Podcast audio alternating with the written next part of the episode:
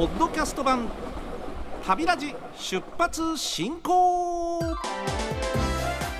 このポッドキャスト番組は RKB ラジオで毎週土曜日朝5時30分から放送している旅ラジ出発進行。そのポッドキャスト版です。ポッドキャストでしか聞けないコーナーもございますよ。それでは早速出発進行。こちらは報告いただきました。メールです。福島から伊達市のラジオネーム田舎な鉄道マンさん。ありがとうございます。えっと先日大手旅行会社主催185系で行く伊豆日帰り旅に参加してきましたというですね。そんなはいメッセージいただきました。ああ実はこれ2月の半ばに頂いてたんです。申し訳ありません、えー、渋滞しておりました。で185系電車といってピンとくる方はまあ私のような昭和40年代の生まれの方でしょうかね。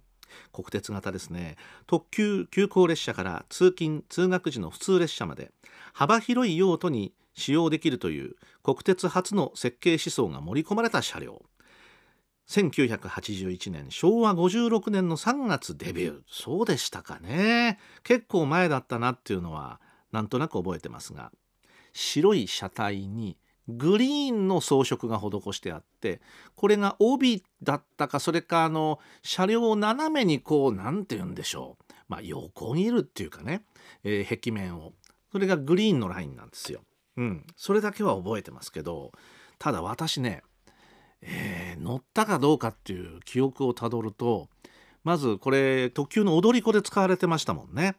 えっとあやっぱりそう書いてある。2021年3月に運転開始40周年特急踊り子号で馴染みのある車両でしたが2021年3月13日のダイヤ改正で定期運用離脱。それから2年経ってますね。徐々に廃車になっています。今では数編成しか残っておらず臨時列車や団体列車で使用されていますがあと数年で完全になくなる車両です。本当に寂しいですね。で私が乗ったという記憶は特急踊り子ではなくって普通列車か快速列車か忘れましたけれどもあるいは臨時だったか要は特急じゃなかったのは確かです。ええ。1回だけ乗ってるんじゃないかなって思いますけどね、はあ、で今回のツアーはこちらツアーのご報告ですが国鉄時代を懐かしむ高齢の方々鉄道ファンなど多くの方が参加。往年の踊り子を彷彿とさせる185系の力強い走りに喜んでいたようです。伊豆急行線内から見える東伊豆海岸の絶景なども楽しめ充実した旅になりました。よかったですね。よかったよかった。特急踊り子号。乗りたかったですね。この車両で。年々国鉄型車両の引退がありファンとしては寂しい。本当そうです。デビューから42年経っても自分と同い年って書いてあります。あそうですか。あそうなんだ。つまり昭和56年生まれの方なんですね。うん。走れるようにメンテナンスしてくださっている JR 東日本さんには感謝です。本当ね。で最後に乗られたことありますか？1回だけありますが特急でないのでちょっとそれが心残りなんですよね。それからやっぱりねこのこの方のリポートで国鉄初の設計思想つまり特急急行から通勤通学の普通列車までって書いてあるんですね。これがちょっと私には抵抗があってやっぱり特急列車がどんどん役目を終えて、えー、格下げになって改造されてあるいは色も塗り替えられて普通列車として転用されていく。これが何とも悲しい。やっぱり特急は特急であってほしい。えー、そんな風に思ってですね特急列車をこうやって普通列車や快速列車で乗るのに若干抵抗があっていやいやまだまだ走れるのになんでっていうふうに思うわけなんですけれどもそういうパターンは全然珍しくもないしね。これは私鉄なんかでも見られるパターンじゃないですか。往年は特急だったのに今や普通列車かっていうね西鉄だったらかつての黄色いあの車両の2000系がそうですけどもなんかね悲しくなるんですよ。なんかああ。いいじゃないですかそんな老いぼれさせないでもと思うんだけど、うん、そんな風に私は思ってこう車両のね、うん。えー、運命を見てるわけですけど皆さんはどのようにお感じになるでしょうか。メールいただいたのが2月で申し訳ありません。ただ差出人不明でございましてお名前がねないんですが、まあ、アドレスを見ると多分スマホからお出しになったかなというですね、えー、こんな内容です。時刻表に関して。先日本屋さんをブラッと訪れたらあ ブラッと訪れるんですよ本屋さんって。そう。私も大体あちょっと行ってみようかなっていうそういうな感じ。鉄道関連のブースに復刻された時刻表がありました。そうね。私もこれ結構気になってて。でこの方1967年と言いますから昭和42年のもので私が1歳くらいの時の時刻表。私は0歳でございます。つまり私より1年先輩の方からメールいただいたというわけですね。初代の新幹線の写真も掲載されていて急に懐かしくなって購入しました。はあ当時の販売価格は180円いや安い。っていうか貨幣価値が違うから。そりゃそうだって感じですがこの復刻版の販売価格1980円。10倍以上でございます。でも価格以上に高価な感じがして手に入れたくなってしまいました。よくわかります私。はい。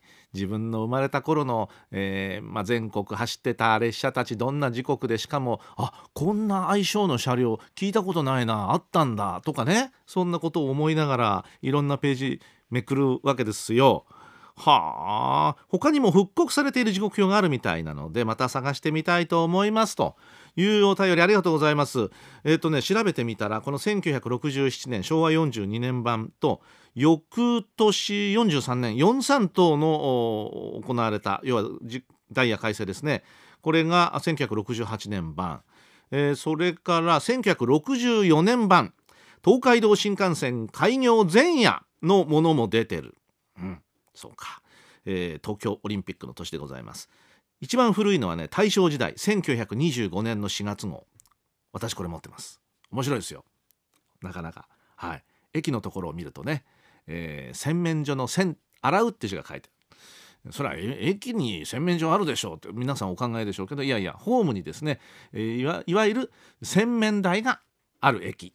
えー、なぜそれが書いてあるかっていうそこで顔を洗えます、えー、SL 全盛期はですねどうしても煙が車内に入ってくるってことが、えー、あるんで、えー、汚れちゃうっていう場合があったから、えー、手とか顔洗うっていう習慣が、まあ、あって駅に洗面台が用意されてたっていう名残でございますね。というか当時の、まあ、まさに当たり前の文化だったわけですね。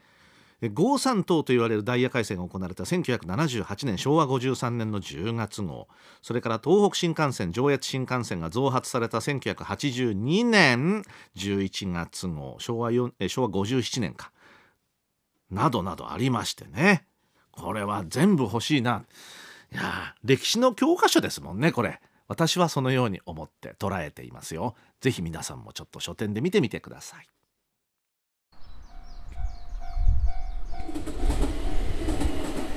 ポッドキャスト版旅ラジ出発進行。乗務員茅野の鉄道コラム。このコーナーは RKB ラジオで毎週土曜日早朝5時30分から放送旅ラジ出発進行。の私茅野がですねポッドキャスト版でしか聞けないこのコーナーをお送りしておるわけでございますね。まあ何やらブツブツ喋ってるなというこのおしゃべりにお付き合いいただければと思います。本日のテーマは JR の切符。取っとこうよ。いや私の場合はですねこの切符を捨てきれないというか持ち帰りたい派なんですね。ところが自動改札機にポンと突っ込んじゃうと当然ほぼ回収されます。ね。あの例えば距離の長い切符で途中下車したりとか、まあ、あるいはですね、えー、何日間か使えるパターンの切符だとポッと出てきますけどもそうじゃない場合は大体そこで回収ですから。ですので自動改札機がほとんどの駅で今設置されておりますが大きな駅はですねそうでない場合は一番端っこの駅員さんがいるところを通ってすいませんこの切符手に入れたいんですがで一番いい方法はあの無効印を押してくださいというふうに言えばですねああ分かりましたって言って駅によっては無効と漢字2文字で書いてあるハンコをしてくれます。それから駅によってはあ乗車記念というふうに書いてあるハンコを押してくれてどうぞと渡してくれます。この乗車記念っていうのがね博多駅だったかなどうだったかな赤でねでしかもねあの桜の あの形がかたどってあってね。なんか小学校時代になんかこれよくできましたって書いてあったな中にとかね、え、あれと同じデザインです。で乗車記念 JR 九州とかこう書いてあるわけです。ね、え。ー、ちょっと気恥ずかしかったりするわけですけれども、うん、これを押してくれてで切符渡してくれますんで、えー、もちろん必ず回収されなきゃいけないものでもない。お願いすればいただける。でそれを、まあ、旅の記念にですね、まあ、アルバムに写真と一緒に貼る。あでも今そんなことしないかな。写真をかつてはね現像してそれをアルバムに貼ってその旅行に関係のあるそういう切符であるとか何かスタンプであるとかそういうものも一緒にアルバムに挟むっていうのがなんとなく普通だったのが今は写真はとりあえずスマホの中にあるだけあっていらないのはパッと消してでそれだけで終わりっていう人もいらっしゃいますよね。うん、そうなるとうん切符取っといてどうするのっていう方もいらっしゃるのかもしれませんけれども。私の場合はまあ行った記念証にもなるし大体行ったことがいずれはあーなんか記憶として薄れていくんでそんなこともあったなっていうふうに思い出す材料としたいという意味で取っておくっていうのもあるし、うん、ありますよ。だから専用の宝箱を作ってですねそれに使用済みの切符を入れたりとかそんなことをやってますね。だから飛行機に乗った時も飛行機の搭乗券なんかも取ってますもんね私ね、えー、あれはあの別に回収されることはないですからそのままお財布の中に残ってたりしますのでね。でこういったものとか、まあ、あるいは鉄道に付随してじゃあどっかの博物館に行ったとかそういうものの入館券なんかも半券として取っておく、ね、野球見に行ったら野球の半券取っておくとかそういうことでしてそれをなんかゴミだというふうに思えないそんな風に思うわけですね。ですからこうやってあの向こう印をしてくださるサービスを快くやってくれる今の鉄道会社さんは本当にいいな。あのかつてはねちょっと嫌な顔されたことがあるんですよ。くださいって。いやこれはあの回収しなきゃいけないんで事務的な返事で取られちゃったことも私なんかねあったような気がするんですけども今はそんなことはないですね。大体お願いすればこの向こう印だの乗車記念だのを押してくれて大体くれるっていうのが普通のパターンですのでいやそれでいいんじゃないかと思います。いやだって普通に考えればですよ。それで少しゴミが減るんですから。ね持って帰るわけですから、えー、それはあの悪いことではないとは思いますけれどもね、えー、決してあの不正乗車してるわけじゃないんだし、えー、くださってもいいんじゃないかなと思いますが最近は快くくれる。これはあのとってもいい傾向にあるなというふうに思ってますね。ただね切符の買い方でちょっとね難しいなというふうに思うこともあるのでまあそれはまたまたの機会にちょっとお話しすることにしましょうか。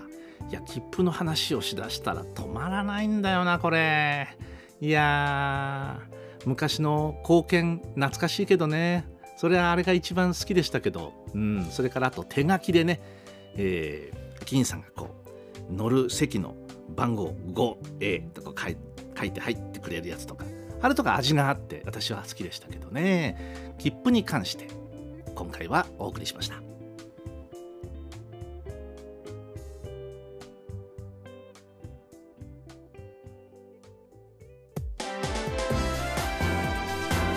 ポッドキャスト版旅ラジ出発進行。お相手は RKB の茅野正義でした。それでは業務連絡降車終了。オライ。